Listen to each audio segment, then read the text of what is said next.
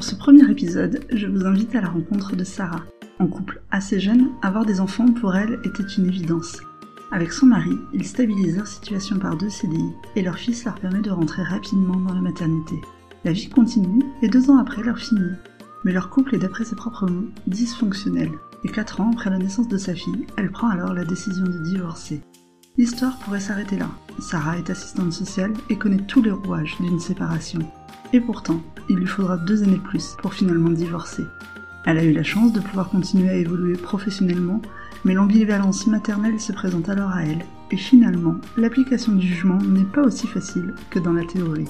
Sarah nous explique alors en remontant le fil des années son épanouissement en tant que mère, en tant que femme, mais aussi toutes les difficultés rencontrées, jusqu'à nous laisser sur une note d'espoir. Un jour, les enfants grandissent, l'autonomie s'acquiert, et retrouver une vie à soi est aussi possible.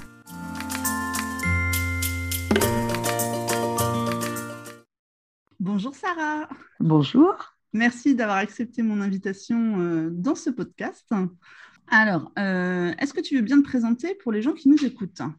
Euh, bonjour à tous, donc je m'appelle Sarah, j'ai 37 ans, j'ai deux enfants de 10 et 12 ans et je vis dans les Hauts-de-France. Super. donc, tu es mère célibataire aujourd'hui depuis combien de temps? Alors, j'ai divorcé en 2015. Mes enfants avaient 6 ans et 4 ans. D'accord. Alors, avant qu'on reparle plus précisément de peut-être la séparation et euh, maintenant de ta vie de mère célibataire, est-ce que tu voudrais bien nous parler un petit peu de euh, tes envies de maternité, de comment ça s'est passé pour toi, de peut-être quelle idée euh, tu en avais et de ce qui s'est passé en réalité? Alors, je me suis mise en couple relativement jeune, j'avais 22 ans. Euh, ça a été une évidence tout de suite que d'avoir des enfants. Donc j'ai attendu de finir mes études, euh, d'avoir un CDI. Mon mari était en CDI et du coup euh, très rapidement ensuite j'ai eu mon, premier fils. Bah, je pense que j'avais une vision idéalisée un petit peu comme, comme tout le monde hein, de la maternité. Ça n'a pas été aussi facile que ça. et puis après, deux ans après, j'ai eu ma fille là, c'était plus cool, euh, puisque je pense que les deuxièmes, c'est toujours un petit peu moins compliqué quand même parce qu'on sait à quoi s'attendre. Et puis après, euh, le couple étant un petit peu dysfonctionnant, euh, j'ai quand même fait le choix de divorcer quatre ans après la naissance de ma deuxième. D'accord. Euh, et euh, alors, euh, sans rentrer forcément dans les détails de la séparation, comment ça s'est passé quand même globalement pour toi? Est-ce que c'est quelque chose que tu as préparé par exemple en amont sur plusieurs semaines ou sur plusieurs mois et puis un jour tu t'es lancé et tu as quitté ton mari? Ou est-ce que ça a été sur un coup de tête ou comment ça a cheminé pour toi? Cette séparation Alors, ça a été une très, très longue préparation.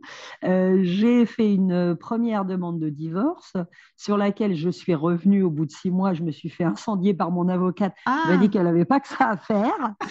euh, j'ai redonné, redonné une chance. Euh, pour, moi, pour moi, un divorce et une séparation, c'était quand même vraiment pas dans mes projets de vie et c'était plutôt un échec. Euh, et donc, j'ai vraiment essayé au maximum, du maximum, du maximum. Et puis à un moment, face à, face à un mur, je me suis dit, il n'y a pas le choix. Et donc, euh, quelques temps après, je dirais deux ans après, j'ai refait une demande de divorce. Je suis retournée voir mon avocate qui m'a dit, euh, une fois pas deux, hein, euh, je veux bien recommencer, mais c'est votre dernière chance. voilà, et je suis partie. Alors, il faut savoir qu'à l'époque, j'étais assistante sociale de profession, donc très, mmh. très au clair sur toutes les démarches, et que, sans vouloir me jeter des fleurs, j'ai fait ça très bien dans la mesure où j'ai complètement respecté les, les protocoles, les procédures, etc. Euh, euh, j'ai déposé la demande, j'ai attendu d'avoir l'ordonnance de non-conciliation, j'ai attendu d'avoir le jugement, euh, enfin l'ordonnance de non-conciliation écrite dans les mains pour pouvoir préparer mon départ. J'ai respecté le, les bons timings, etc. Je ne suis pas partie au mois de juillet parce qu'il était fléché dans le jugement qu'au mois de juillet, c'est mon ex-mari qui avait la garde et je ne me voyais pas partir le 10 juillet et puis qu'en mmh. réaction, ils les reprennent le 11. Donc, j'ai attendu le 1er août symboliquement. Enfin, ça a été une grosse organisation. Mais euh, ça s'est relativement bien déroulé. Et euh, bah, comme je travaillais, j'ai trouvé facilement une, petite maison. Euh, et puis voilà, j'étais en emploi, donc, donc ça se goupillait bien. Et ma séparation a, été concomitante avec une évolution de carrière, ce qui m'a permis de, de m'en sortir sans trop de difficultés. Voilà. Et c'est important. C'est important, effectivement. Ça résout pas tout, mais quand même, ça aide. On est d'accord. Euh, je pourrais faire le pendant euh, opposé. non, Et euh, pour ceux qui ne savent pas ce que c'est, est-ce que tu veux bien expliquer ce que c'est qu'une ordonnance de non-conciliation, s'il te plaît? Alors ça date un peu, mais euh, je veux dire, quand on est marié et qu'on fait une, demande de divorce au, juge, euh, au juge aux affaires familiales, il y a euh, un premier temps qui s'appelle une audience de conciliation. Les deux parties viennent et l'objectif de ce temps-là, à vérifier hein, sur servicepublic.fr, mais grosso modo c'est ça, l'objectif de ce temps-là est que le juge vérifie que le divorce enfin que, les deux parties sont, sont enfin qu'il n'est pas possible de revenir en arrière et qu'on se dirige bel et bien vers un divorce. C'est pour ça que ça s'appelle audience de conciliation. Mm. C'est essayer de concilier euh, les deux époux, voir si on peut pas euh, réparer quelque chose. Voilà, c'est la procédure. Il se trouve que moi, le, mon ex-mari ne s'est pas donné la peine de venir, donc comme ça, il n'y avait pas de conciliation possible. Ça a été plié. Et donc quelques jours après ce, et donc une fois que le juge a vérifié que oui, on allait bien vers un divorce et que non, on pouvait pas se réconcilier concilier, euh, il détermine des mesures qui sont temporaires sur la garde, les modalités de résidence, la garde des enfants, qui c'est qui garde la maison, qui paye quoi, etc. Et à l'issue de, cette audience, on reçoit ce document qui est le premier document officiel euh, qui fait valoir nos droits en tant que personnes séparées. Et suite à cela, il y a différents cas de figure et il y a différents cas de divorce. Et suite à cela, on enclenche véritablement la procédure de divorce. Dans mon cas, le choix qui a été fait dans la mesure où monsieur ne se présentait pas, c'était de euh, faire un divorce pour euh, abandon de la vie commune, voilà, abandon de la vie conjugale, ce qui fait que moi, avec le document de l'audience de, non-conciliation, j'ai pu partir de mon domicile avec mes enfants, etc. Tout était calé. J'ai attendu patiemment deux ans dans mon coin en étant séparée mais pas divorcée. Après, moi, je m'en foutais d'être encore mariée euh, sur le papier. J'étais quand même hmm. séparée de corps et de biens. Et au bout de deux ans, j'ai rappelé mon avocate, j'ai fourni toutes les preuves comme quoi on était séparés depuis deux ans. Et on est repassé devant le juge et le divorce a été immédiatement prononcé. Voilà. C'est un type de divorce spécifique. Il y a d'autres types de divorces. Euh, ceux qui, alors maintenant, il y a ceux qui sont d'accord, pas d'accord. Enfin bon, mais ça, là pour le coup, je suis plus trop hmm. experte. Voilà. Oui, puis maintenant, on propose beaucoup, alors ça, doit ressembler à ce que tu as vécu euh, quand les deux parties sont d'accord, mais euh, en cas de séparation, en général, maintenant, on fait ce qu'on appelle une médiation familiale avec un médiateur externe, euh, qui peut être aussi un échec, ce que j'ai vécu, et, mais effectivement, ça permet de poser les bases en fait, de la séparation et surtout de la vie de tous les parents après, de comment, sur quoi on est censé se mettre d'accord pour la suite et et surtout ce qu'on doit continuer de mm-hmm. décider en commun tout à fait. Voilà. et puis il y a le, y a le divorce aussi pour, euh, enfin quand les deux sont d'accord, ça porte un nom. Enfin, j'ai pas révisé, je suis désolée, je me souviens plus tout par oui, Oui, non, mais il y a plein de. Mais voilà, c'est vrai que ça c'est pratique aussi quand les deux, quand les deux font une convention ensemble, le juge aux affaires familiales la, mm. la tamponne et puis terminé, c'est réglé. Donc moi, c'était pas mon cas. C'est ça. Oui, tu peux faire un accord. Euh, pour ceux qui y arrivent, je trouve que c'est super. Tout à fait. Je les admire. Hein. Ben, moi, face, comme j'étais face à un fantôme, il n'y avait rien à concilier, donc ça a été euh, vite plié. Mais donc, pour répondre à ta question initiale, euh, voilà, j'ai très longuement préparé tout ça et j'ai fait vraiment les choses dans l'ordre pour être inattaquable et, et, pas du tout embêté. Et ça a très, très bien marché. J'étais inattaquable. Mais c'est super, ouais. Et, euh, et, du coup, tu penses, euh, donc c'est réellement le fait que tu étais à ce moment-là euh, assistante sociale qui t'a aidé et que forcément, tu avais peut-être même déjà accompagné des gens dans ce type de démarche? Ou comment tu aurais fait, enfin, qu'est-ce que tu connais d'autre sinon pour... Alors, le, fait d'être assistante sociale, euh, te donne le réflexe, effectivement, des réflexes professionnels et, des, tu, traverses et tu rencontres ces, problématiques-là, mais te donne aussi le réflexe de savoir où aller te renseigner et où récupérer les infos. Euh, euh, trouver des, mm. les dispositifs de, dans la loi, sur les sites internet juridiques, etc., ce qui n'est pas forcément à la portée de tout le monde. Donc, je ne pense pas que ce soit que ma mm. formation d'assistante sociale et mon expérience, mais voilà, j'ai quand même une appétence à la base pour tout ce qui est politique sociale, politique familiale et le fait d'être familiarisé avec tout ça, ça rend les choses plus simples. Je, sais d'expérience expérience personnelle et professionnelle qu'on n'a pas le droit de partir avec ses gosses sous le bras et dire euh, salut, je m'en vais. Enfin voilà. Et quand on connaît tous ces trucs-là, évidemment, le fait de passer à l'action euh, personnellement et de divorcer est plus simple.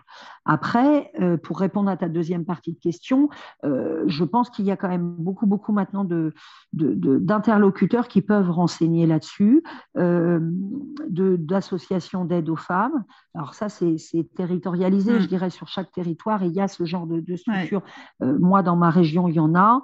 il y a le site servicepublic.fr qui est quand même une bible et que je conseille à tout le monde. Mm. Euh, il y a les assistantes sociales aussi euh, du conseil départemental. Euh, chaque commune relève d'une assistante sociale. Il suffit d'appeler la mairie en disant quelle est mon assistante sociale de secteur. Voilà, je pense que maintenant, on peut à peu près trouver de l'info. Voilà. Puis malheureusement, comme on est assez nombreuses à être séparées ou divorcées, entre copines, on se refile les astuces. Aussi. Voilà. C'est vrai. Et, ça, c'est peut-être aussi euh, quelque chose qui est important de savoir qu'on peut trouver du soutien euh, auprès euh, d'autres femmes qui l'ont traversé, vécu et qui s'en sont sorties. Parce que c'est un peu d'espoir, ça fait du bien aussi à un moment donné. Et puis effectivement, pour partager peut-être voilà, des conseils, des astuces.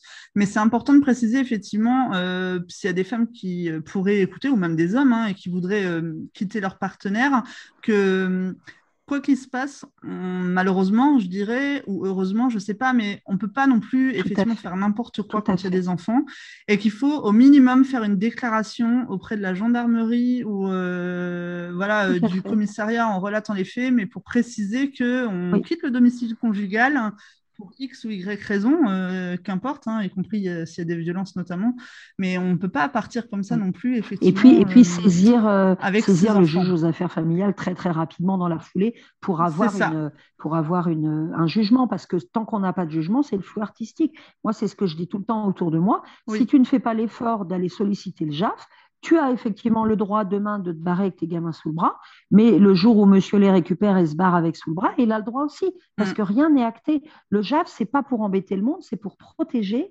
c'est pour euh, codifier ce que tu disais tout à l'heure, euh, l'organisation, la coparentalité, etc.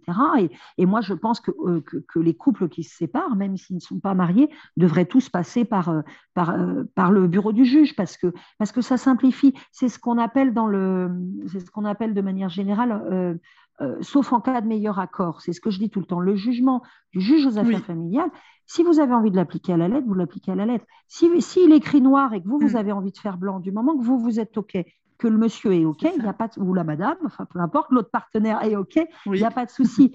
C'est sauf meilleur accord. Et par contre, là, le moment où vous n'êtes plus d'accord, c'est ça qui fait foi. Mais euh, voilà, c'est une base, c'est un socle. On s'en sert comme on s'en sert. Moi, actuellement, les droits d'hébergement des, enfants, de mes enfants, ne sont pas ceux qui sont déterminés par le juge aux affaires familiales. Mais ça nous convient comme ça. Par contre, le week-end où on s'engueule et où moi j'ai un mariage à l'autre bout de la France et que je dis à mon ex-mari je prends les enfants et que lui me dit non, je veux pas, et eh ben là je dégaine le jugement en disant désolé, c'est semaine impaire, donc c'est moi, donc je m'en irai. Voilà, mm. c'est une protection, un jugement, c'est vraiment une protection.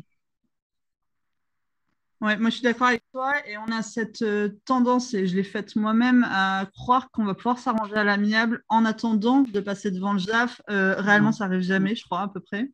Euh, ou alors à, 98% des cas, ça. ne fonctionne pas. Donc effectivement, je suis tout à fait d'accord avec toi. Il faut saisir le JAF au plus vite parce que tout ce qui est mis noir sur blanc ne peut pas être contredit. Donc, euh, effectivement, ça, franchement, ça enlève beaucoup de problèmes de qui est-ce qui les récupère, à quelle heure, à quel endroit, comment on se les transmet, et puis bon, tout le reste évidemment de la vie, mais c'est primordial. Euh, moi, je suis complètement d'accord avec toi sur ce point-là. Enfin, effectivement. Et justement, en, parlant de, mode de garde, alors qu'est-ce que c'était au début? Qu'est-ce que c'est maintenant? Donc, tu disais que ça avait évolué. Alors, moi, je, suis euh, particulièrement comment dire, trop bonne, trop conne, si on a le droit de dire un gros mot. C'est-à-dire que quand je, quand je suis partie avec mes enfants qui avaient donc 4 et 6 ans, euh, moi, je travaille en semaine. Donc, le week-end, je suis libre. Mon ex-mari travaille 7 mm. jours sur 7 en roulement. Et donc, le pauvre bichon, bah, quand il travaillait, il n'avait pas de solution. Donc, pendant 3-4 ans, pendant 3-4 ans, j'ai supporté gentiment que tous les 30 du mois, quand il avait reçu son emploi du temps, il m'envoie euh, ses petites directives pour le mois d'après en disant bah, le mois prochain, euh, je les prendrai euh, le samedi 12 et le dimanche 13. puis le mois d'après, c'était bah, là, je les prendrai le 6 et le 7. Et puis alors, quand c'était jour de fête, il les prenait deux week-ends, dis donc. Ah ben là, je peux les prendre deux week-ends. Donc, ce qui hmm. fait que pendant trois à quatre ans, je n'avais aucune visibilité euh, au-delà de... de enfin, il fallait que j'attende le 30 du mois pour savoir s'il les prenait le premier ou pas. Euh, il n'y avait aucun roulement. Je pouvais prévoir rien du tout parce qu'évidemment, je ne savais à quoi. Voilà, c'était absolument extraordinaire. Euh, mes enfants étant petits, euh, je me suis dit, les pauvres kikis, s'ils y vont et que mm. papa travaille, euh, ils vont être avec une babysitter, on ne sait pas sur qui ils vont tomber. Enfin voilà. Les vacances, c'était pareil. Les vacances, normalement, ils devaient les prendre une semaine sur deux. ah bah, tu comprends, je travaille, alors je les prendrai que mardi et jeudi. D'accord Voilà. Donc j'ai subi ça pendant, pendant 3-4 ans. Et puis un jour, j'ai dit, c'est pas possible, enfin, ça suffit. Les enfants ont grandi, ils avaient ouais, 8 et 10 ans. Euh, j'ai dit, écoute, euh, et puis voilà, puis ce qui m'a fait vraiment exploser, c'est le jour où il m'a dit, mais tu comprends, moi je travaille. Et en fait, moi, entre-temps d'assistante sociale, je suis passée sur un poste de responsable où je gère euh, une trentaine de salariés. Je travaille dans un établissement qui accueille des enfants handicapés, donc j'ai des grosses responsabilités. Et le jour où il m'a dit, hmm. mais tu comprends, moi je travaille, je me suis dit, tu as raison, en fait. Moi, je ne travaille pas. Moi, je me tourne les pouces. Voilà. Et un jour, je me suis fâchée très fort en lui disant, bah, en fait, tu te démerdes. Ouais, mais je travaille. C'est pas mon problème. Tu te démerdes. Désormais, tu les prendras tous les week-ends, des semaines paires, parce que c'est écrit comme ça. Donc, il a cru que c'était une mm. blague, euh, parce que d'habitude, je capitulais assez facilement. J'ai pas capitulé. Et Miracle, et eh ben figure-toi que désormais, il arrive à les prendre un week-end sur deux. C'est arrangé. C'est magique la vie. Incroyable. Étant, les enfants ont quand même grandi et euh, tout comme moi, euh, il les hmm. laisse parfois en autonomie. Ils travaillent en horaire décalé. Donc quand il part bosser euh, à 5 heures du mat, les enfants se réveillent à 10 heures, il revient à midi, c'est gérable. Voilà. Bien sûr. Donc voilà, j'ai eu ces deux phases-là. Donc hmm. désormais, on est sur une semaine sur deux. la moitié des vacances, ils respectent à peu près globalement, c'est à peu près serein et euh, ça se passe pas trop mal. Donc ça, c'est stabilisé. Le problème que j'ai, c'est que les enfants euh, n'ont plus très forcément envie d'y aller. Alors là, je pense qu'on se prépare encore des, grands, grands moments. Euh, donc pour l'instant, je tiens bon en disant c'est comme ça et puis c'est comme ça. J'essaye de raccourcir un peu les horaires en disant voilà, il faudrait que tu les ramènes plus tôt parce que machin. Mm. Et, puis, et puis mon fils en est quand même à me dire j'ai 12 ans, j'ai le droit d'écrire au juge, donc moi, je veux plus y aller. Bon, parce que je m'ennuie. Je dis, bah, écoute, on va voir. Donc, comme quoi, tout ça, c'est aussi par phase et par vague, et ça va, ça vient. voilà, voilà. Alors, c'est euh, intéressant ce que tu dis parce que ça me soulève deux questions qu'on va poser les unes après les autres. Mais euh, la première, c'est que tu as l'air de quelqu'un, effectivement, d'assez sûr de toi, de très décidé, tu as un poste à responsabilité, tu as préparé ta séparation pendant euh, super longtemps, tu n'as pas voulu, en gros, on pourrait peut-être dire euh, effectivement faire d'erreurs, enfin que tout soit super bien cadré. Et pour autant, je fait euh, finalement, le jugement a jamais été Avec le recul, j'en rigole, mais je pense que est, ça renvoie à notre fragilité, notre point faible qui, qui est nos enfants voilà, moi, mm. l'idée de l'idée, déjà, j'étais extrêmement culpabilisée d'imposer un divorce à mes enfants parce que c'était vraiment pas mon projet de vie et, quelque part, je ressentais de la honte. Enfin, pour moi, c'était la honte de se retrouver. Euh, mm. Excusez-moi, je fais, je fais dans le cliché, hein, mais de se retrouver la pauvre nana célibataire avec deux gosses, j'en avais énormément honte. Et, euh, et, je me disais, mes gamins, ils ont déjà trinqué. J'ai pas envie que ma fille de 5 ans, elle soit euh, par Mont et par Vaux à passer un week-end de merde avec une babysitter sur laquelle j'aurais aucune prise. Et j'ai encaissé tout ça jusqu'au jour où je me suis dit, mais à force de faire ça et de pallier, euh, à la limite, j'aurais pallié et il se serait mis à genoux à me remercier en disant que j'étais extraordinaire. Je me serais dit, bon, bah, au moins, je sais pourquoi je le fais. Mm. Mais au moment où j'ai vraiment réalisé que non seulement pour lui, c'était un dû euh, et que, et que c'était normal, je me suis dit, mais en fait, moi, je m'oublie complètement, j'ai plus de vie. Et, euh, et euh, le 30 du mois, il me dit, je les prends le 5. Et si par malheur, j'avais un truc prévu le 5, il, me faisait une crise de nerfs. Et je, je me suis dit, mais c'est pas possible. Voilà. Donc effectivement, bien mm. qu'on soit déterminé, je pense qu'on a tous à cœur de faire au mieux pour nos enfants et que c'est là où on se laisse un petit peu, bien sûr. parfois, euh, voilà, un petit peu couillonner parce que parce que ça nous touche et qu'on est déjà culpabilisé au départ et que du coup forcément on veut pas s'en rajouter euh, par rapport aux enfants, quoi. C'est l'envie de bien faire. Est-ce que tu aurais eu la même vision Pardon. Bah, bien sûr, non, non, mais ça, je comprends bien. Hein. Euh, de toute façon, je pense qu'on a tous euh, euh, le même objectif, que qu'on soit à l'initiative ou pas de la décision de la séparation. Et c'était ma question suivante. Mais je pense qu'évidemment, alors c'est un peu euh, peut-être sexiste de dire ça, mais je pense que encore plus en tant que femme et en tant que mère, je pense que c'est quelque chose qui euh, euh, reste quand même plus en tête, euh, alors que les hommes continuent à, faire leur vie. Et euh, voilà, exactement, tant pis, lui, il travaille, donc il n'a pas d'autre solution, donc c'est à toi de te débrouiller, même si c'est son temps de garde. C'est ça. Et, moi, je la mm. payais plein pour la babysitter pour aller bosser. Mais bah lui, lui, il travaillait pour. Évidemment. Et puis, voilà, enfin, non, non, c'était quand même exaspérant et, et je pense que j'ai été bien patiente. Et voilà. Donc maintenant, c'est comme ça. Ça prend du temps, c'était question de temps. Enfin, moi, forcer, envoyer mes gamins là-bas pour me faire des nœuds dans le bide tout le week-end en me disant qu'est-ce qu'ils font, avec qui, etc. C'est aussi mes limites, ça parle aussi de mes limites et je pense que j'en aurais pas été capable. Tout à fait. Donc euh, autant, autant, voilà, autant, autant faire aussi ce qui nous convient. Mais il y a un moment, il faut pouvoir aussi se poser des limites. Et une phrase que j'emploie beaucoup aussi, c'est euh, c'est la réalité de leur père. Je dis souvent à mes enfants, tu fais avec la réalité de ton père. Enfin, c'est leur père, il est comme ça. Et euh, c'est pas à moi de pallier. Enfin, je vais pas pallier à vie là-desdessus, quoi. Mm. Mais ça coûte et c'est pas simple. Pas idéalisé non plus. Ouais, mais c'est pas évident de, effectivement, de ne pas idéaliser pardon l'autre parent peut-être. Et euh, après, est-ce que tu crois que tu aurais eu la même vision des ah, choses si c'était lui qui t'avait quitté? Euh, Effectivement, parce que je pense que quand on est quitté, on a peut-être un petit peu plus de, de, rancœur et un petit peu moins envie de, de se montrer arrangeant. Mais euh, moi, ma réflexion à ce moment-là, c'était pas vis-à-vis, c'était vraiment pas vis-à-vis de lui, l'arranger, lui faire plaisir ou pas. C'était vraiment protéger mes enfants. Ouais. Voilà. Toi, c'était ça que tu avais en tête euh, en premier. Quoi. Alors après, je ne sais pas. S'il m'avait euh, planté euh, très, très, très, très salement, etc., je pense que j'aurais quand même eu du mal à envoyer mes gamins au charbon en disant tant pis, je lui fais payer à lui. Je ne suis pas sûre. Mais c'est une question qui mérite hmm, d'être réfléchie. C'est pas évident, hein, de toute façon. Je pense que j'étais tellement dans ma culpabilité d'imposer ça à mes enfants, cette séparation, ce nouveau départ, etc., que, que, dans tous les cas, je pense que j'aurais quand hmm. même essayé de, de les préserver. Voilà d'arranger les choses au mieux pour C'était pas pour lui, moi c'est voilà, passer pas eux en priorité. C'était vraiment pour eux qui passent pas un week-end de merde, je ne sais où. je comprends. Et euh, je pense que, enfin, après c'est c'est quelque chose que, qui est difficile, je trouve, comme réflexion, parce que à partir du moment où on est séparé, parce qu'effectivement, on pense forcément aux enfants en premier, mais qu'on est censé pas se un moment, comme tu disais si bien tout à l'heure.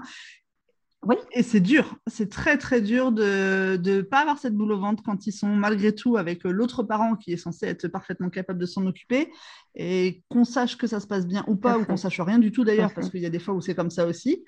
Euh, et c'est très, enfin, c'est pas du tout évident, je trouve des fois effectivement se lâcher prise, ça demande beaucoup beaucoup de recul et, et c'est pas facile dès le départ. Alors après juste une petite anecdote qui me vient.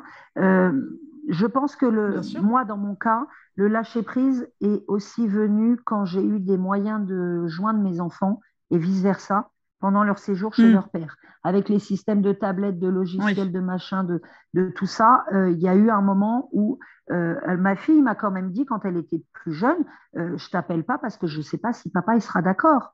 Je dis, mais attends, Bichette, euh, bien sûr, mm. enfin, demande à papa. Sauf qu'elle, elle avait cette crainte-là, donc elle passait une semaine sans jamais téléphoner. Et, la période, la phase où ils ont eu, euh, pas forcément, enfin, un téléphone, pas forcément un téléphone ou du, du, je dirais, du, du, Messenger, du Snapchat, il y a des applications maintenant qui permettent mm. comme ça d'échanger.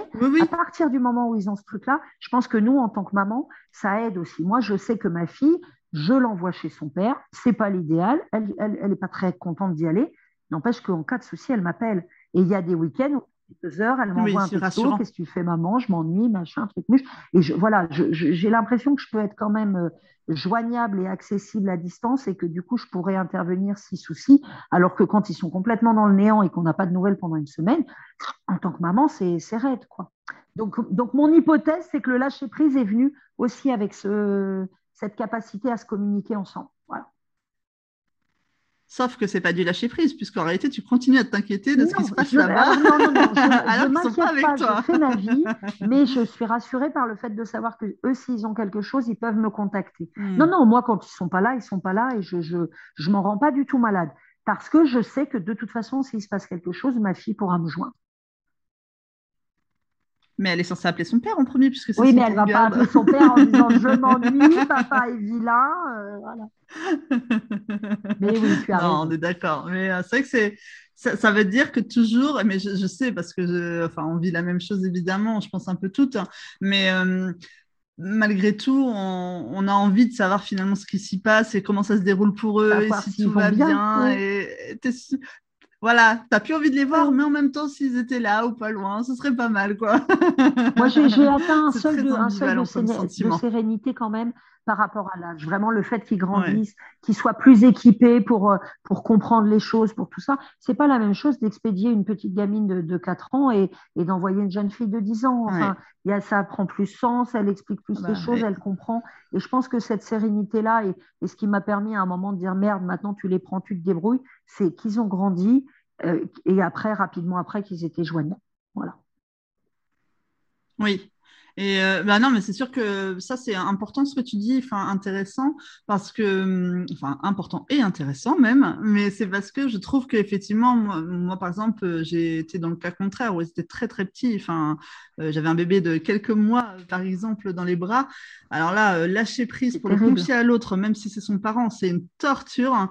Euh, pire que ça même. Et, euh, et, donc, effectivement, moi, je vois aussi le fait qu'il grandisse et le fait qu'il ait la parole, qu'il sache euh, raconter, qu'il sache dire. Alors après, il faut faire la part des choses dans ce qu'il raconte aussi. Et c'est là que c'est difficile. Euh, parce qu'il ne faut pas euh, se retrouver à porter de fausses accusations, euh, éventuellement, parce mmh qu'il y a toujours le doute en premier, bien évidemment. Et puis, tu disais, par exemple, tout à l'heure, là, que tu as des passes où ils veulent plus y aller. Moi, c'est quelque chose que j'ai connu aussi avec ma fille aînée, par exemple. Et je sais qu'on est beaucoup à rencontrer cette phase-là, qui peut être mmh plus ou moins longue. Et c'est vraiment très difficile, je trouve, à gérer, parce qu'en même temps, bah, sur le papier, pour en revenir au jugement, tu es censé bah, voilà, les confier quoi qu'il arrive. Euh, le fait que juste il s'ennuie ou que le nouveau conjoint ne plaise pas ou que je sais pas quoi, ben c'est pas une vraie raison entre guillemets pour euh, ne pas les confier à l'autre, mais qu'en même temps euh, ne pas accepter ou entendre le mal-être de son enfant à un moment donné.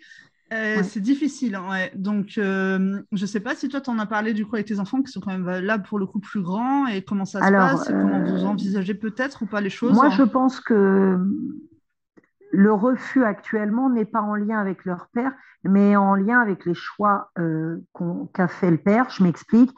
Il a choisi d'aller habiter dans un hameau euh, extrêmement perdu, alors que nous, on est en centre-ville. Il a choisi d'aller habiter à une heure de chez nous, euh, ce qui fait que mes, enfants n'ont pas aucun ami et aucune mm. possibilité, aucune activité le week-end, alors qu'ici, ils ont le club, leur club sportif, les copains dans toute la rue, etc. Voilà, donc c'est pas contre leur père, mm. c'est que véritablement, ils s'ennuient terriblement. je pense que c'est littéralement impossible de dire au papa qu'ils n'ont pas envie de venir parce qu'il va être estomaqué et, mmh. puis comme disent les enfants, après il va nous engueuler. Donc pour l'instant, euh, on biaise. Là, j'ai expliqué euh, vendredi à 18h que comme c'était la rentrée, on avait beaucoup, beaucoup de choses à faire et que s'ils pouvaient les ramener dimanche à midi, ce serait vachement bien parce qu'il y avait beaucoup de travail. Voilà, donc c'est pour l'instant, c'est hmm. ce que je vends aux enfants en disant on va s'organiser. Mes enfants font des compétitions sportives régulières euh, et donc ont souvent des compétitions le week-end. Donc je leur ai dit, on, dira qu'il y a compétition. Quand il y a compétition, vous n'irez pas. Enfin voilà, pour l'instant, on est dans un petit peu allégé. Mais euh, moi, j'ai aussi besoin qu'il ne soit pas là de temps en temps essoufflé. Donc, je ne suis pas pour, euh, voilà, je, suis pas pour non plus tout annuler. Mais je comprends que sur un ado, pré-ado de 12 ans, euh, qui a un programme chargé avec tous ses copains et son sport, aller s'enterrer dans un trou tout le week-end, même s'il emmène sa PlayStation, il s'emmerde, quoi, réellement. Donc, je pense que c'est, voilà, c'est à, à, prendre en considération et euh, voilà, pour l'instant, j'ai dit aux enfants, on ne peut pas dire à papa qu'on n'a plus envie de venir parce que ça lui fera de la peine, mais on peut essayer de voir pour alléger. Hmm. Je me dis peut-être que je vais voir aussi pour euh, qu'ils viennent plutôt le samedi, euh, samedi matin plutôt que vendredi soir. Enfin voilà. Ou déjà, s'ils les ramènent, hmm. c'est vrai qu'avant, quand ils les ramenaient le dimanche à 18h, c'est un peu raide parce que moi, ils n'emmènent pas leurs devoirs scolaires là-bas parce qu'ils sont pas, c'est compliqué pour eux de travailler là-bas. Du coup, nous, on se tapait tous les devoirs en rentrant. Donc là, j'ai négocié qu'il les ramène ah à 16 heures, ce qui permet d'avoir deux heures de devoir en rentrant. Donc je me dis que peut-être là, euh, je vais, je vais négocier de manière régulière qu'il les ramène à 14 heures, par exemple. Comme ça, ils auront euh, un petit peu de week-end ici, les devoirs ici. Ce sera peut-être un peu moins pire. Donc, pour répondre à ta question, quel est mon plan de bataille? C'est d'alléger pour l'instant. Et puis après, effectivement, si les enfants à 14 ans, tous les deux, maintiennent mordicus, qui ne veulent plus y aller, bah, je les aiderai à solliciter le juge. Mais je pense que ce n'est pas simple, que ça mm. passe par une, certainement une médiation, comme tu disais, une enquête sociale pour vérifier mm. si ce n'est pas la maman qui influence, etc. Moi, ça me barbe de tomber là-dedans. Mm. Donc, je, mise plutôt sur le bon sens du papa, qui va peut-être se dire qu'à un moment, oui, quand on a une fille qui joue dans une équipe départementale de sport, et eh ben, il faut qu'elle soit dispo le samedi pour aller au match, etc. Et puis qu'ils prennent, mm. nous embêtent pas trop. Quoi. On verra parce que donc lui, il travaille toujours euh, sur son même rythme, il n'a pas changé de travail, il a travaillé 7 jours sur 7 les week-ends, donc il n'a pas, enfin, quoi qu'on en dise, bon bah il travaille, donc euh, on ne peut pas lui enlever ça quand même de tous les, dans tous les cas. Et euh, on suppose qu'évidemment il n'a pas prévu de changer de travail pour changer, mm. pour s'adapter au mode de garde. Mais, mais tu vois, je trouve que contrairement à ce qu'on se racontait peut-être un petit peu hors antenne tout à l'heure, c'est peut-être une des différences. Nous, on organise tout notre travail en fonction de enfants. Eux, ils choisissent un travail et ce qu'ils peuvent. Et ça, je l'ai souvent dit à mes enfants. Je dis, tu sais, moi, j'ai choisi un travail où euh, je ne travaille jamais le week-end, j'ai la moitié des vacances scolaires et je suis là pour vous tous les soirs. Même si vous trouvez que je rentre tard et vous êtes ronchon, moi, je suis là. Euh, lui a choisi son travail en disant, moi, j'ai envie de faire ça comme travail. Merci, au revoir, et peu importe les contraintes. Et je pense que c'est effectivement une différence majeure. Moi, j'ai refusé des postes par rapport à mes enfants. Lui, il ne s'est jamais, ne serait-ce que posé la question. C'est ça. Et du coup, tu penses que ça t'a. Alors, tu penses que ça t'a peut-être freiné euh, professionnellement, mais euh, enfin, ou tu penses que malgré tout, tu serais arrivé au poste que tu as aujourd'hui malgré. Je ne pense pas que ça m'a freiné euh, professionnellement parce que j'ai réussi à, à, évoluer voilà. Je pense par contre que ça m'a épuisé, que ça m'épuise. C'est-à-dire que si euh, si euh, j'étais pas dans cette configuration familiale là, euh, ce serait beaucoup moins compliqué de, de concilier la vie professionnelle et la vie familiale. Ça c'est une réalité. Voilà. Mais j'ai j'arrive, j'arrive à faire mon travail et à avoir le poste que j'occupe, mais je pense que ça me demande euh, une montagne d'énergie euh, beaucoup plus importante que si j'avais quelqu'un qui prenait le relais pour les enfants, évidemment. Ouais. Et euh, est-ce que tu penses que ça t'a freiné dans d'autres choses? Euh, est-ce que, parce qu'on parlait tout à l'heure de, sacrifice, on parlait de bah, d'avoir une vie à soi. Alors j'allais euh, dire ça du tac au tac. Euh, je pense que ça freine dans la vie à soi, ça c'est une certitude.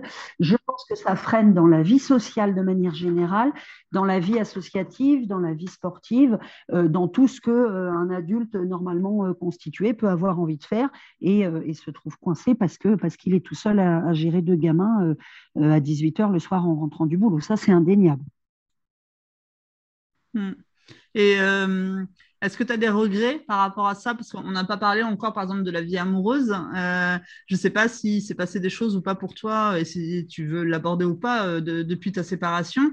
Mais est-ce que tu penses aussi que, voilà, rien que les premières années où tu as eu tes enfants, tes enfants pardon, quasiment non-stop, ou voilà, c'est aussi un sacrifice, mine de rien, de mettre sa vie de femme de côté. c'est pas forcément un choix parce qu'en en fait, c'est juste qu'on ne l'a pas. et commenter par rapport à tout Alors, vis-à-vis de la vie affective et, et, conjugale et retrouver quelqu'un, je pense que c'est un frein indéniable, dans la mesure où pour moi, il y a deux possibilités. Euh, petit 1, on décide d'engager quelque chose de sérieux avec quelqu'un et on est obligé, euh, au regard de nos enfants qu'on a quasiment tout le temps, de euh, venir mettre le bonhomme euh, dans la maison avec les enfants, parce que sinon on ne le voit pas, puisque les enfants sont toujours mmh. là. Soit on décide euh, d'avoir une relation avec quelqu'un uniquement sur le temps où on n'a pas les enfants. Et là, bah, forcément, comme c'est pas très mmh. fréquent, le monsieur peut vite se lasser ou en avoir marre. Donc là, le frein, il est, il est massif. Et, et, moi, comme je l'ai déjà expliqué, divorcer, j'ai trouvé ça enfin, c'était vraiment pas quelque chose que j'avais prévu, comme tout le monde, j'imagine. Personne n'a prévu de divorcer. Je l'ai vraiment vécu comme un échec personnel et ça a été compliqué pour moi. Et du coup, je suis extrêmement, extrêmement vigilante et, je me mets beaucoup de freins. Et, actuellement, je n'ai jamais présenté quelqu'un à mes enfants. Parce que pour moi, avec un échec, il est, si je leur en présente un, c'est le prochain jusqu'à la mort. Quoi. J'ai beaucoup de, voilà, je me mets beaucoup la pression là-dessus. Donc évidemment, c'est pas facile. Bah après, de toute façon, c'est encore une fois chacune ses limites, enfin ou chacun même, mais euh, ça c'est euh, il y en a d'autres euh, pour euh, qui ça va être l'opposé. Enfin voilà, ça c'est en fonction du vécu effectivement de qui est propre à chacun. Mais je trouve que c'est intéressant d'avoir justement des points de vue différents à ce sujet-là. mais c'est certain que le fait de ne pas avoir de temps libre, c'est déjà, je pense, le premier problème. Et, et est-ce que tu penses que ça t'a freiné aussi, même euh, socialement, avec tes amis, tes collègues, ta famille euh, euh Alors, c'est pas que ça freine, c'est que ça a un coût. C'est-à-dire qu'à un moment, là aussi, de possibilités, soit on décide d'embarquer les gamins, mais ce n'est pas toujours possible, soit on décide de ne pas les embarquer, auquel hmm. cas on prend une babysitter. Euh, la babysitter, faut la payer, donc forcément, de facto, on fait des choix. Alors, elle, elle va m'écouter, donc euh, je, vais parler d'elle, mais j'ai eu une chance immense quand je suis partie il y a six ans, c'est que j'ai trouvé une, une, jeune fille qui est littéralement une perle, qui est devenue maintenant une, ma meilleure amie, et, euh, et qui m'a littéralement sauvé la vie parce que, parce que j'avais une confiance totale, parce qu'elle était toujours là pour mes enfants, et, et parce que c'était la béquille qui manquait pour que je puisse tourner tant professionnellement que, que, que socialement. Mm. Et, voilà, donc avec elle, j'ai pu m'en sortir euh, euh, avec un coup au départ, mais euh, en tout cas, je pense que c'est essentiel en tant que femme seule d'avoir un réseau autour de soi qui soit familial. Alors moi, ma famille habite à 800 km, donc c'est pas possible que ce soit familial ou babysitter ou amical pour faire des relais, parce que sinon, tout seul avec ses enfants, évidemment, on est impacté dans notre vie sociale, sportive, associative, etc. Bien sûr. Et euh, est-ce que justement, euh, au moment où tu as décidé donc de quitter ton mari, euh, tu étais très entourée? Ah non. Est-ce que tu ah savais déjà Moi, quand j'ai quitté, quand quitté mon mari, j'étais seule au monde. Euh, à 800 km de toute ma famille. Euh, je suis partie avec mes gamins et trois cartons parce que j'ai décidé que dans la mesure où mon mari restait dans la maison qu'on avait en commun et que mes enfants allaient y revenir, euh, je voulais pas qu'ils soient dans une maison vide. C'était déjà bien assez glauque comme ça. Donc, je suis vraiment repartie de zéro et j'ai déménagé toute seule avec une copine. Hein. On a galéré pour la machine à laver et tout ça, tout ça. voilà. Je comprends. donc, non, j'étais absolument pas entourée. C'est pour ça que je me suis rapprochée d'une entreprise de babysitting et que j'ai dit, il me faut une perle et que j'ai eu de la chance. Enfin, j'ai pas pris la première, j'en ai reçu deux, trois qui n'étaient pas terribles. Et euh, quand on m'a présenté celle-ci, pour l'anecdote, elle travaillait déjà à la crèche où étaient mes enfants quand ils étaient petits. Donc, je la connaissais de vue. Et, euh, ça a vraiment été une béquille euh, incontournable qui, qui, m'a permis de faire tourner la maison et de travailler aussi et de travailler. Je pense que quand on se retrouve seul, le fait d'avoir un réseau qui soit familial ou amical ou une babysitter, c'est essentiel. Moi, je lui ai toujours dit que c'est elle qui me permettait de, faire tourner, euh, de dépasser l'amplitude horaire euh, par rapport au périscolaire, etc. etc. Et euh, elle est tellement formidable que je l'ai encouragée à reprendre les études et qu'elle est désormais éducatrice spécialisée. Donc, je suis très fière d'elle. Voilà. Ah, génial. Ah, et ça, c'est super chouette. Ce sont des beaux liens, même pour tes enfants. Elle est invitée à tous les anniversaires, elle est euh, invitée à tous les Noëls. Elle fait véritablement partie de la famille. Et, euh, et je pense que toute ah, seule, toute seule, je m'en serais littéralement pas sortie. Et euh, avec la garde d'enfants, enfin avec cette personne, il y a aussi ce que je lui dis tout le temps, c'est la sérénité d'esprit. Je pense que quand on est seul avec ses enfants, mm. moi, quand je sais qu'elle est à la maison, je, en termes de charge mentale, mes enfants sortent complètement de mon esprit parce que je suis tranquille à 100%. Et ça, c'est essentiel. Ça, c'est tu es rassurée. Vraiment. Donc là, il n'y a plus de Snap, de Messenger. De... Exactement. Mais alors, ça permet de rebondir sur quelque chose qui est euh, capital, je crois, quand on se retrouve euh, en solo, euh, c'est l'aspect financier. Toi, tu dis, voilà, j'ai eu cette chance d'avoir la possibilité. Avec la CAF, hein, de, 4 à 6 ans, de 4 à 6 ans, il faut savoir que la CAF aide vraiment, en fonction du quotient familial évidemment, mais aide vraiment. Moi, c'est une salariée que j'avais à domicile, ça coûtait un rein. Euh, de mémoire, c'était 20 euros de l'heure. Là-dessus, la CAF m'en finançait quasiment la totalité. Moi, je payais presque rien à l'entreprise qui nous mettait en ah relation.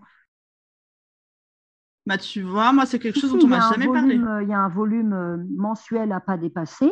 Euh, de mémoire, je ne pourrais pas redire, mais je pourrais chercher. Euh, et moi, ça me coûtait quasiment, quasiment rien.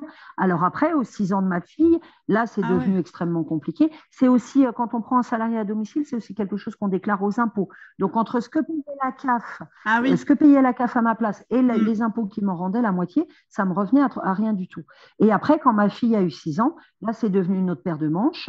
Et euh, évidemment, je me suis alignée sur ce qu'elle percevait euh, au sein de quand elle venait chez moi par le biais de l'entreprise, en enlevant les charges, hmm. etc. je la payais de la main à la main, mais je me suis alignée facture euh, euh, de mm. mémoire un tarif de 10 euros de l'heure parce que c'était ce qu'elle percevait avant. Et le fait que j'ai des aides ou pas d'aides, elle, il n'y avait pas de raison de lui baisser son salaire 80%, juste voilà. Donc, par le biais d'une association, une entreprise s'était facturée 20 euros de l'heure avec les charges, leur com, leur com, etc. Et en direct, on était, la nana, en fait, elle touchait grosso modo le SMIC 10 euros de l'heure. Voilà. Donc moi, c'est ce que je la hmm. payais après. Bah, et maintenant, on est tellement amis que quand je lui demande de l'aide, elle me dit, tu rigoles, je serais ravie de les garder, on va aller faire du shopping, ça va être génial. Donc c'est chouette. Ah, donc, en fait, le meilleur conseil, c'est de trouver quelqu'un qui est d'abord la babysitter, ensuite une amie, et tu payes plus rien. et puis, mes enfants n'ont plus besoin. Maintenant, je suis à un stade, alors aussi en lien avec mon travail, parce que euh, j'ai un travail très prenant et j'ai notamment des astreintes. Alors, ça, c'est compliqué quand on est solo. J'ai accepté un poste mm. avec des astreintes. Euh, une semaine euh, tous les 15 jours, grosso modo, je dois être prête à décamper jour et nuit.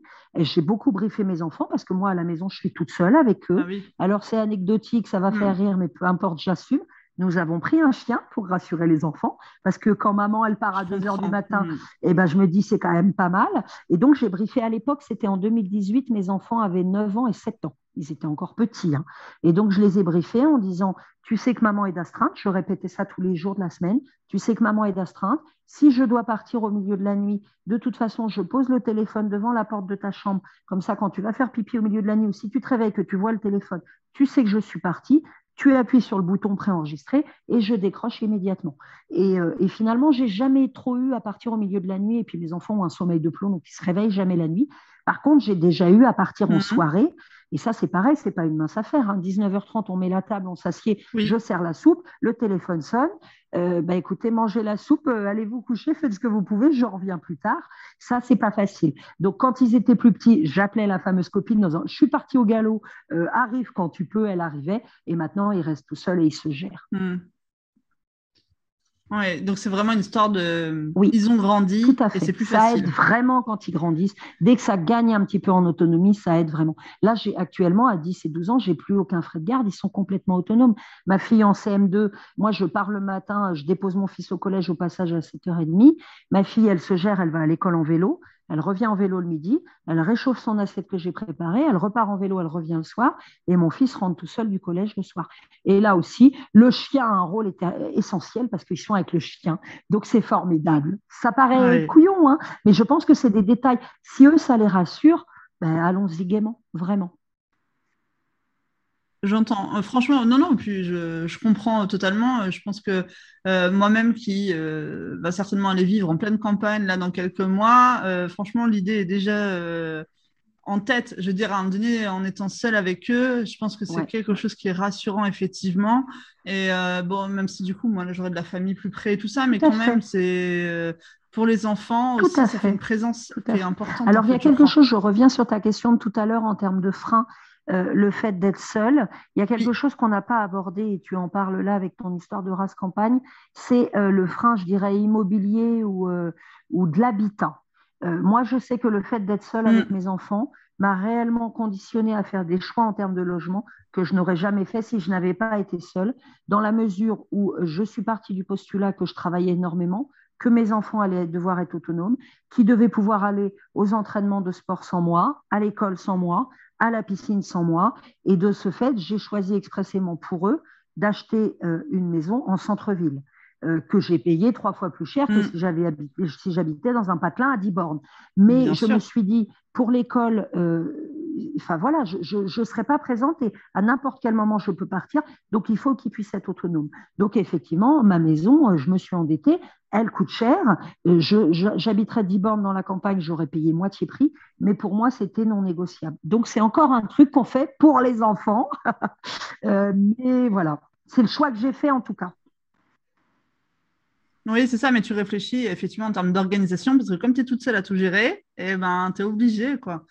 C'est, euh, je crois qu'en fait, à partir du moment où on est solo, euh, déjà, à partir du moment où on est maman, euh, je crois que tout, tout, tout, tout tourne autour de ses enfants. mais alors, encore plus quand tu es solo, c'est l'évidence. Je crois qu'avant de respirer, tu penses à tes enfants. Il n'y a pas de choix. C'est vraiment une, anticipation. Enfin, moi, j'ai la, notion de charge mentale là, qui émerge depuis quelques années, qui est devenue très à la mode, je pense, illustre une, une, vraie réalité et un vrai un vrai truc que, que, traversent des gens. Enfin, moi, je, je, je, vis cinq journées en une. Je pense à moi, je pense à mes futures réunions que j'aurai à faire dans la journée. Je pense à la journée de ma fille en me disant il est midi 10. Alors, normalement, à midi 15, elle m'appelle. Si elle ne mm. m'a pas appelé à midi 15, c'est peut-être qu'elle s'est fait renverser sur la route. Il faut que je surveille l'heure, etc. Je pense à mon gamin, euh, etc. Et, et c'est, voilà, c'est oui, bien sûr, on vit c'est sans fin, c'est beaucoup, beaucoup de réflexion et d'organisation. Je soutiens aussi que le fait d'être organisé, je pense que c'est essentiel quand on est seul parce que sinon on coule à pic. Quitte à être un peu rigide, on en a déjà échangé ensemble, Sylvie,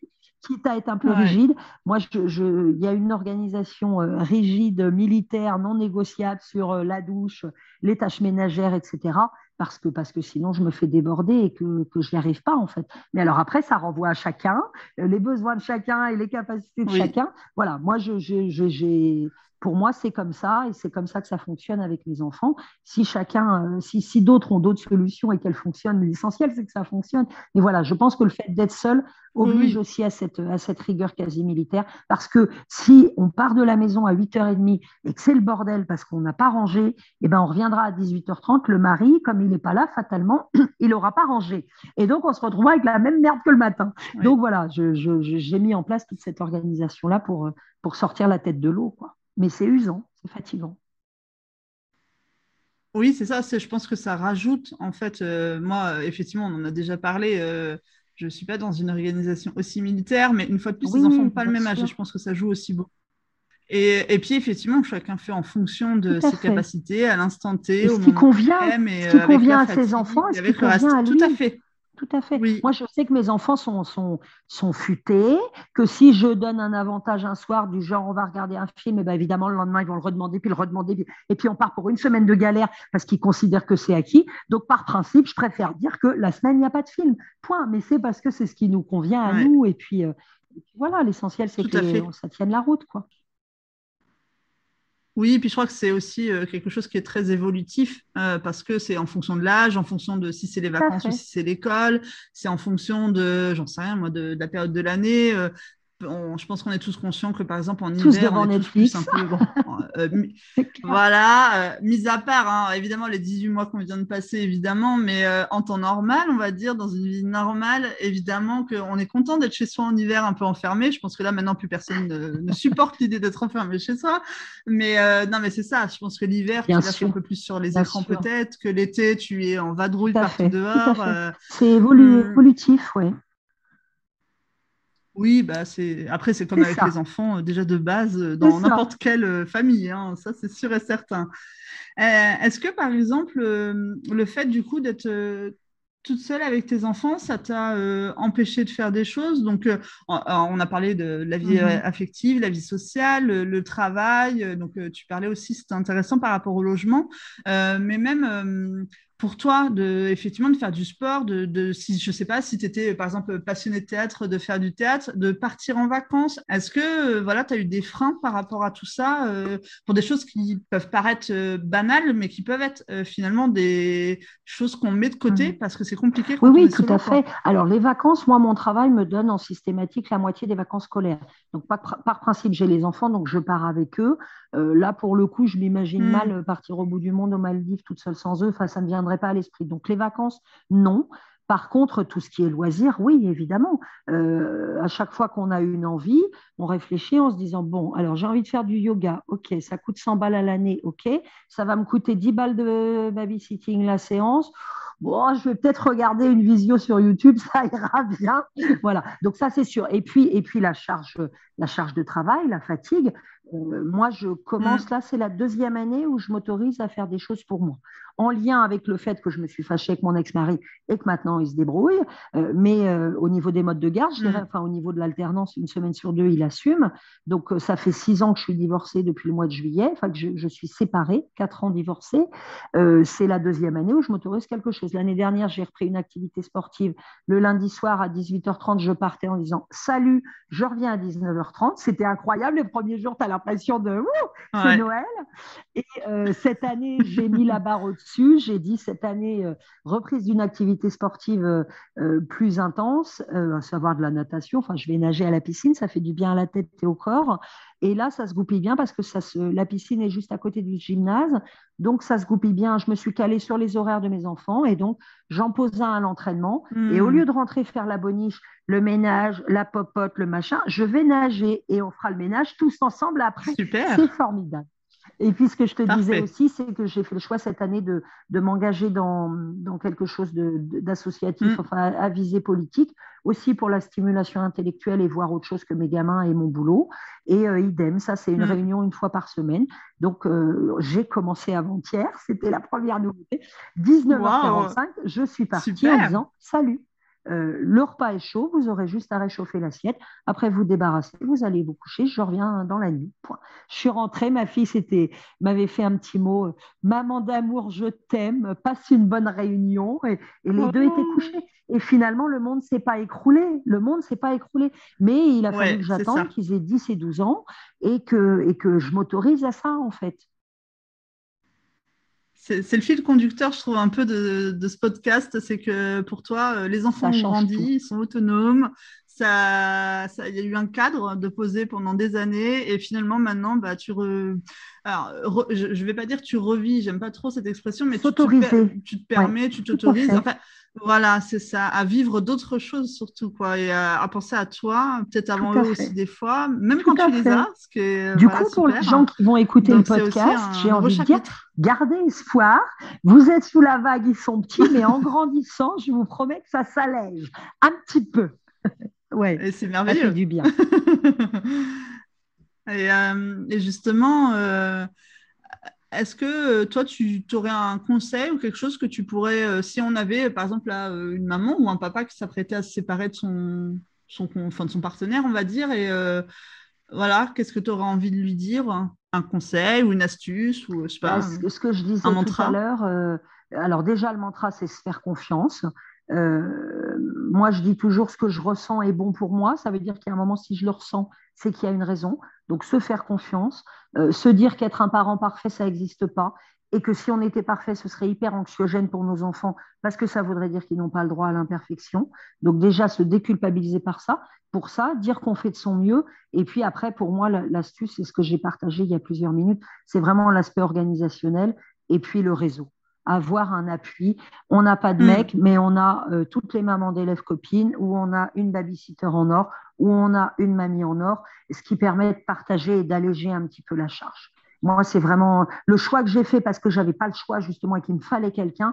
Et en après coup, je me suis dit mais heureusement que je l'ai fait parce que ça m'a littéralement euh, sauvé la mise. Voilà. Donc, tu es en train de me dire qu'il faut faire tout le contraire de ce que j'ai fait moi, ne surtout pas se retrouver à s'isoler, je... ne pas tomber en dépression. énormément, mais je euh, pense que, je pense que malheureusement, euh, c'est une réalité. Je pense que s'isoler avec ses enfants, euh, enfermés à tourner en boucle avec ses problèmes, etc., voilà. Il y a un mm. proverbe africain qui est extrêmement connu, que j'aime beaucoup, qui dit que pour élever des enfants, il faut tout un village. Et ça, moi, j'y crois. Et je pense que tout seul dans son coin avec ses gamins, on fait de notre mieux et c'est certainement formidable, mais je je ne suis pas sûre que ce soit forcément ce dont ont besoin les enfants. Moi, avec la babysitter, voilà, avec la babysitter, ils partagent plein de trucs. Ils font du shopping, ils font des trucs que moi, moi, j'aime pas faire. Euh, c'est un autre. Ils se racontent leurs secrets de filles.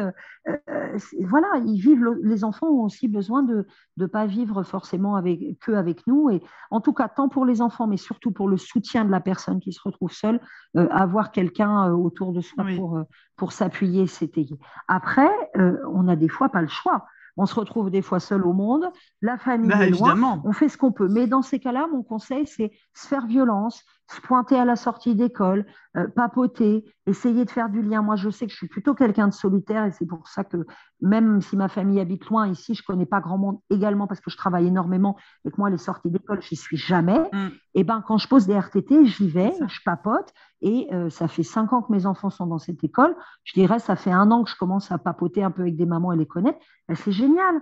Parce que le jour où on est à la bourre, on envoie un petit texto mm. en disant j'avais prévu d'aller la chercher, je ne peux pas, est-ce que tu peux y aller? Voilà. Et, ça, ne tombe pas du ciel, les amis, et ça tombe pas du ciel, le réseau, ça se construit. Et, euh, je suis sûre que quand on fait l'effort d'aller devant l'école, eh ben, on se rend compte qu'il y a certainement une autre maman en galère. Moi, j'ai une, connaissance de loin, pareil, seule avec ses deux gamins, qui vient d'acheter une maison à, à 50 mètres de chez moi. C'est génial, on s'aide L'autre jour, elle m'a envoyé un texto le jour de la rentrée en disant Est-ce que tu m'autorises à mettre tes coordonnées sur la liste des personnes à contacter en cas d'urgence, à sortir mes enfants? Oh, super dit, Évidemment. Et moi, c'est pareil, les années précédentes, je n'avais personne à mettre sur sa liste. Sur cette liste-là, je mettais ma babysitter. Mm. Et tout le monde me disait, bah, t'as pas une mamie. Ben non, je n'ai pas une mamie parce que ma mamie, elle est au bout du monde. Non. Et, voilà, c'est, ça paraît symbolique, mais, mais quand on remplit le formulaire le premier soir et qu'on se dit, alors en cas d'urgence, ben, j'ai personne, ça fait un sacré coup aussi. Voilà. C'est ben, violent. La voisine, la babysitter ou une maman, ben, c'est super. Et puis, c'est aussi l'esprit de sororité qui est très à la mode en ce moment et qui, pareil, à mon avis, répond à un vrai besoin. Moi, ça, j'y crois. On est là pour soutenir les filles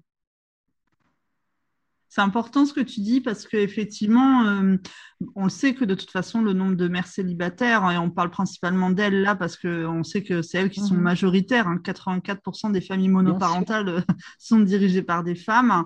Euh, et effectivement, euh, le fait d'être soror, c'est important. C'est pas évident de parce que quand on se sépare, euh, on se reconstruit d'abord soi, on prend voilà en charge ses enfants en premier. Il y a une histoire aussi, on n'a pas arrêté de le répéter, mais je crois que c'est quand même vraiment important. C'est que euh, je pense que quand tes enfants sont grands, c'est que tu es déjà dans une routine, qu'ils ont déjà leur réseau mmh. aussi, leur vie, leurs activités et tout ça. Je pense qu'il y a une certaine facilité. Alors que forcément, quelqu'un qui se retrouve seul avec des enfants qui ont quelques semaines Mhm. quelques mois ou quelques années qui sont peut-être pas scolarisés, franchement, ça va vite même d'être isolé et c'est différent et c'est normal et c'est humain. Euh, mais c'est vrai que, et moi je le reconnais parce que j'ai fait l'opposé effectivement, mais parce que c'est difficile à un moment donné, tu as la tête sous l'eau pour plein de raisons. Il suffit qu'en plus tu dormes pas la nuit, euh, bon, c'est foutu, je pense. Euh, tu es un zombie le reste du temps. Et, euh, et c'est vrai que le fait de s'isoler, c'est un vrai problème et il y a énormément de mères célibataires qui sont isolées en réalité et à qui il manque ce petit contact effectivement pour pouvoir avoir. oui, il en suffit Et puis, on a aussi maintenant tout ce qui est réseaux sociaux. On peut être isolé chez soi, mais pour autant échanger avec cinq personnes super sur Instagram et se nourrir intellectuellement. Et c'est déjà une première piste. Ça ne sera pas du réseau organisationnel et, de la praticité au quotidien, mais si déjà ça, soutient, ça nous soutient moralement, et eh ben c'est peut-être ça qui donnera la petite confiance pour aller causer à la nénette qui attend devant le portail de l'école aussi tous les jours. Et, euh, et voilà, il ne faut pas négliger ça non plus. Oui, et puis euh, ouais, je suis tout à fait d'accord avec toi. Et en plus, euh, même via les réseaux, on peut rencontrer des gens au final qui ne sont pas si loin que ça de chez nous. et euh, donc, du coup, ça peut être de vraies rencontres à un moment donné, au-delà de l'écran, qui sont aussi importantes. Et, et, effectivement, comme tu dis, ça refait un contact, ça refait du lien. Et c'est vrai que ce que tu dis aussi par rapport à, enfin, au fait d'avoir un peu le, cerveau en sommeil et de, du coup de le réactiver à un moment donné, je trouve que c'est très parlant. C'est quelque chose que j'ai rencontré en parlant avec voilà, plusieurs autres mères célibataires c'est qu'à un moment donné, forcément, comme on a toute la vie qui tourne, euh, boulot, mmh. enfant, maison, et que tu n'as vraiment pas du tout de place pour autre chose, mais intellectuellement, c'est compliqué de se, rouvrir, de se resociabiliser, de même de lire un bouquin sur un sujet mmh. vraiment important, euh, voilà, d'avoir une discussion politique ou je ne sais pas quoi d'autre, parce qu'en fait, tu as tellement la tête de prise par mmh. effectivement toute la charge mentale que du coup, c'est super dur de passer à autre chose à un moment donné, euh, parce que la grande difficulté, c'est que tu échanges avec aucun adulte au quotidien, en fait. Ça. Moi, et, ça, c'est un truc Moi, j'ai souvent dit en rigolant que, alors maintenant, ça va mieux, mais il y a des périodes et il y a des jours où je me levais le matin en me disant, mais on me demanderait de choisir mais j'irai bosser plutôt que rester avec les gamins. Parce qu'effectivement, moi, au boulot, je vois du monde, ça fait mère indigne. Alors moi, j'assume complètement. Au bout de six ans, j'assume l'indignité. Mais on est beaucoup, voilà, Il y a des jours où je me dis, mais je être au boulot, à gérer euh, X salariés, à m'emmerder sur des problématiques, plutôt que gérer les deux qui, qui, se disputent, qui se tapent dessus et qui ont décidé. Euh, euh, voilà. Hein. oui, oui, je pense que cet isolement aussi intellectuel, il est, il est, il est compliqué à gérer, bien sûr. Hmm. Je crois que c'est ça qui est un peu peut-être euh, une des choses les plus difficiles, enfin moi déjà pour moi, puis parce que je l'ai rencontré avec d'autres, mais de vraiment, de, à un moment donné, il est 20h30, 21h, tes mômes sont couchés et tu parles toujours pas à quelqu'un d'autre c'est un, ça aussi, c'est de l'isolement et c'est compliqué de ne pas décharger de sa propre journée euh, auprès de quelqu'un d'autre, en fait. Et, euh, et, du coup, c'est aussi comme ça qu'on s'enferme, euh, effectivement, au niveau intellectuel ou voilà, qu'importe la manière dont on le formule, mais parce que c'est difficile de, enfin, justement, après, quand tu rencontres des gens, tu aurais envie de tout raconter, et puis en même temps, tu peux pas tout raconter. C'est difficile de doser aussi parce que quotidiennement, tu as plus ce partage, en fait, je trouve que c'est quelque chose qui manque à beaucoup et ce qui est euh, normal, mais euh, c'est humain, mais euh, c'est pas évident à, Après, ça dépend du coup de la situation professionnelle. Effectivement, moi, j'ai bah jamais sûr. cessé de travailler, donc j'ai toujours été stimulée comme ça au niveau du travail. Mais, mais oui, pour les, mm. les, gens qui ne travaillent pas, oui, là, pour le coup, c'est vraiment, comme tu dis, on parle à aucun adulte de la journée, quoi. Mm. Mm. Et ça, je pense que le fait d'identifier ce truc-là, ça permet peut-être de l'anticiper et de, de, le devancer. Tu vois, le fait qu'on en parle aujourd'hui, si ça peut servir à quelqu'un euh, qui écoute de se dire ouais c'est vrai je vois pas un rat etc attention euh, voilà quand on, on dit toujours que quand on identifie le danger on l'évite mieux et je pense que oui ça tu as raison c'est une vraie mm. mise en garde les filles faites attention vous enfermez pas et, euh, et n'attendez pas que d'être vraiment complètement recluse chez vous pour pour aller vers l'extérieur si vous en êtes capable à ce moment-là bien sûr voilà, et puis même si effectivement les réseaux sociaux sont merveilleux, euh, aller parler à des vrais gens dans la vraie vie, c'est euh... non mais c'est parce que c'est vrai parce que ça, ça va vite hein, sur Instagram ou euh, Facebook ou qu'importe, mais de passer sa journée à parler à des gens derrière un écran, c'est on le sait tous, c'est ça enfin, on est happé par cet écran et par ce qui s'y passe et parce que ça, ne s'arrête jamais, surtout de jour comme de nuit, évidemment. Mais sortir de chez soi, prendre l'air. Euh, on en revient au chien, Sylvie. Hein. Quand tu as un chien, tu sors de chez toi et tu rencontres plein de gens. parce que tout le monde te dit Ah, il est mignon. Non, mais c'est vrai. Hein. Non, mais ça paraît anecdotique, mm. mais c'est vraiment un tout, oui. Sortir de chez soi, aller chercher le pain, croiser quelqu'un, papoter avec la voisine, bien sûr, tu as raison. Je te rejoins complètement. Mm. Et puis même, je pense que ça donne une visibilité dans un quartier, dans une ville, dans un village. C'est-à-dire que, euh, alors c'est vrai que tu parlais tout à l'heure du fait d'avoir eu euh, peut-être honte euh, d'être mère célibataire, d'être justement cette femme avec deux enfants toute seule et voilà, à un moment donné. Mais hum, sans, sans, être stigmatisé, moi, j'ai jamais rencontré quelqu'un qui finalement m'a dit Ah mon Dieu, mais t'as pas honte justement de ton statut ou voilà.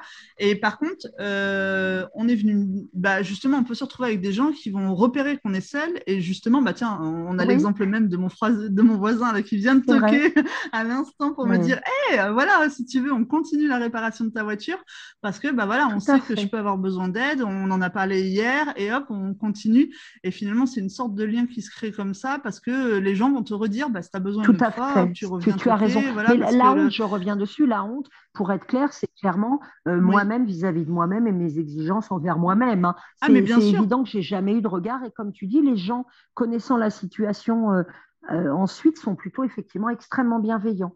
Ah ben, on sait que vous êtes toute seule, on va mm. ramener votre fils du sport, etc. Tu as tout à fait raison, c'est vrai. Du coup, on a une visibilité, ce qui fait qu'après, on peut aussi recevoir des attentions et c'est chouette. Après, enfin, moi, j'ai mis des années avant de le comprendre parce que moi, je pense que j'ai un peu ressenti la même chose. Déjà, tu n'as pas, pas envie d'aller déranger ou tu n'as pas envie de justement, parce que tu es mère célibataire, de le mettre en avant pour avoir de l'aide. Je crois qu'il y a ça aussi. Alors qu'en réalité, ben, sauf si tu t'en sers pas, ben, c'est là que tu te retrouves isolé ou que Bon, alors qu'en fait, c'est normal et naturel et que si on était en couple, on le ferait. Donc, en fait, ça ne change rien. voilà. et, effectivement, de pouvoir se soutenir, comme tu dis, de, à la sortie de l'école, repérer une autre maman seule ou un Alors, c'est ce que j'allais dire, c'est qu'aussi, on peut se, on peut se compléter. Euh, j'ai, euh, l'année dernière, par exemple, euh, j'ai couvert les livres d'un papa célibataire en garde alternée. Il s'est retrouvé avec sa petite d'olive à la sortie, qui m'a regardé, qui m'a dit Oh, mais j'ai jamais ma vie, divorcé depuis un an.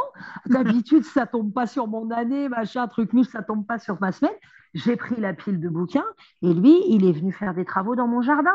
Euh, voilà, et c'est génial. Et effectivement, si on ne va pas vers les autres et mm. qu'on ne repère pas que lui, il est seul, que machin, que truc, on passe à côté de tout ce lien social. Mais il faut se faire mm. violence parce que quand on ne va pas très bien, on n'a pas forcément envie de sortir, on n'a pas forcément envie d'aller vers les autres.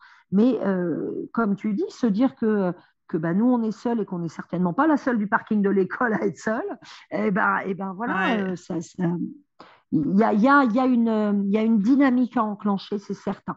Euh, moi, je pense que même si ton voisin vient de sonner à ta porte, comme tu as dit, ça a pris plusieurs années, si tu restes enfermé chez toi, euh, les, la dynamique et le réseau ne va pas venir toquer à la porte. Ça, c'est sûr. Il faut que la personne, elle enclenche quelque chose. Mais on se rend compte qu'un petit enclenchement, bah, des fois, ça, ça déclenche des trucs super derrière et, Osez, osez, mesdames et messieurs. Et euh, oui, oui, je pense que tu as raison. Bon, pour en débattre des heures, mais c'est une certitude malgré tout. Euh, après, euh, bon, bah, c'est comme ça. On peut pas refaire tout ce qui s'est passé les années d'avant ou quoi que ce soit. Mais c'est vrai que je pense que pour quelqu'un qui se retrouve la seule, de, as raison d'insister sur ce village. Voilà, c'est une expression qui est beaucoup utilisée sur Instagram, mais qui est très parlante parce que c'est, c'est vraiment ça.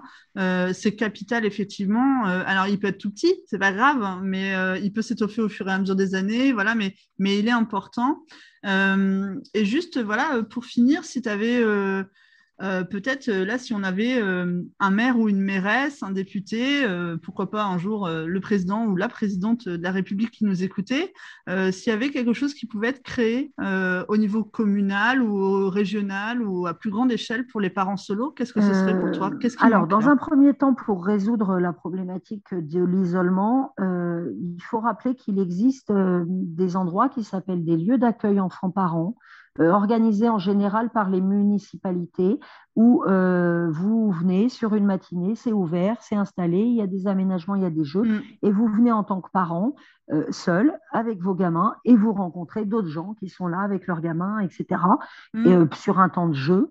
Et ça, je trouve que c'est super pour rompre l'isolement sur la tranche 0-3 ans, quand on est tout seul avec ses gamins, pas scolarisés. Ça, c'est la première chose.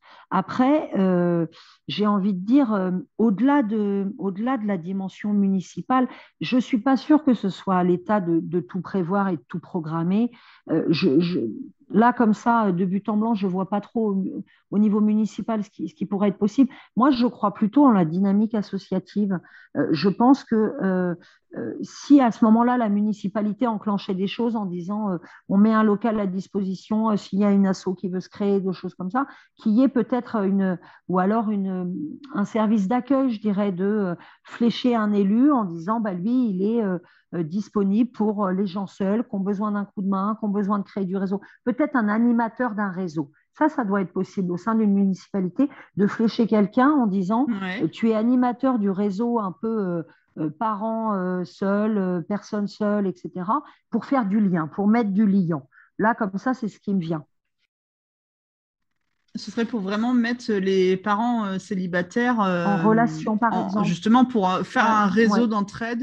Mais je ne suis pas sûre que ce soit à la mairie de l'enclencher, le réseau d'entraide. Je pense que c'est plutôt au niveau associatif et, et c'est de la liberté individuelle, enfin de la responsabilité individuelle. C'est ce qu'on disait tout à l'heure. C'est ce qu'on fait quand on va sur le parking en disant bah, Bonjour, vous avez l'air souvent toute seule. moi, je suis Martine, la maman d'un tel, et toi, t'es qui? Et puis voilà, ça part de là aussi.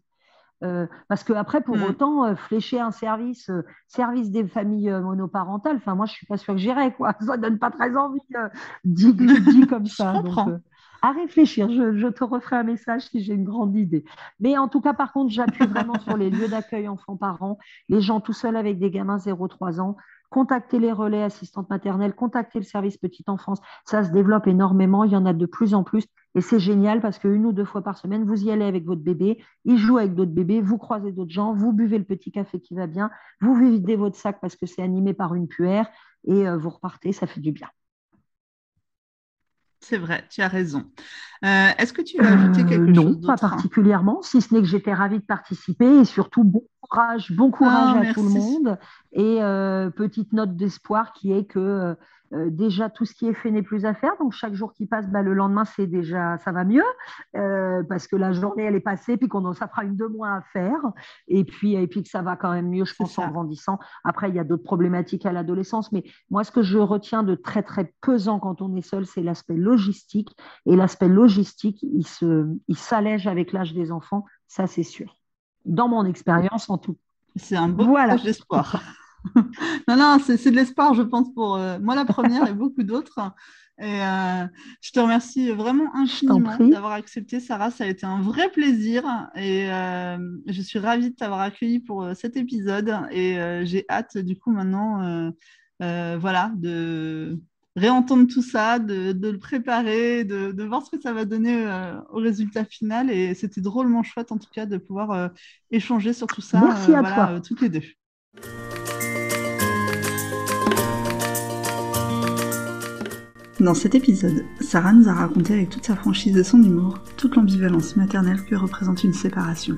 de la difficulté à confier ses enfants à leur propre père ou bien encore l'obligation de devoir imposer un cadre strict afin de pouvoir survivre, j'ai adoré pouvoir l'écouter parler de tout ça avec le recul qu'elle a maintenant sur les années écoulées. À moi, elle m'a donné beaucoup d'espoir et j'espère à vous aussi. Si cet épisode vous a plu, n'hésitez pas à le partager et à lui mettre 5 étoiles et ou un commentaire sur la plateforme d'écoute que vous utilisez. Et je vous dis à très vite pour un nouvel épisode.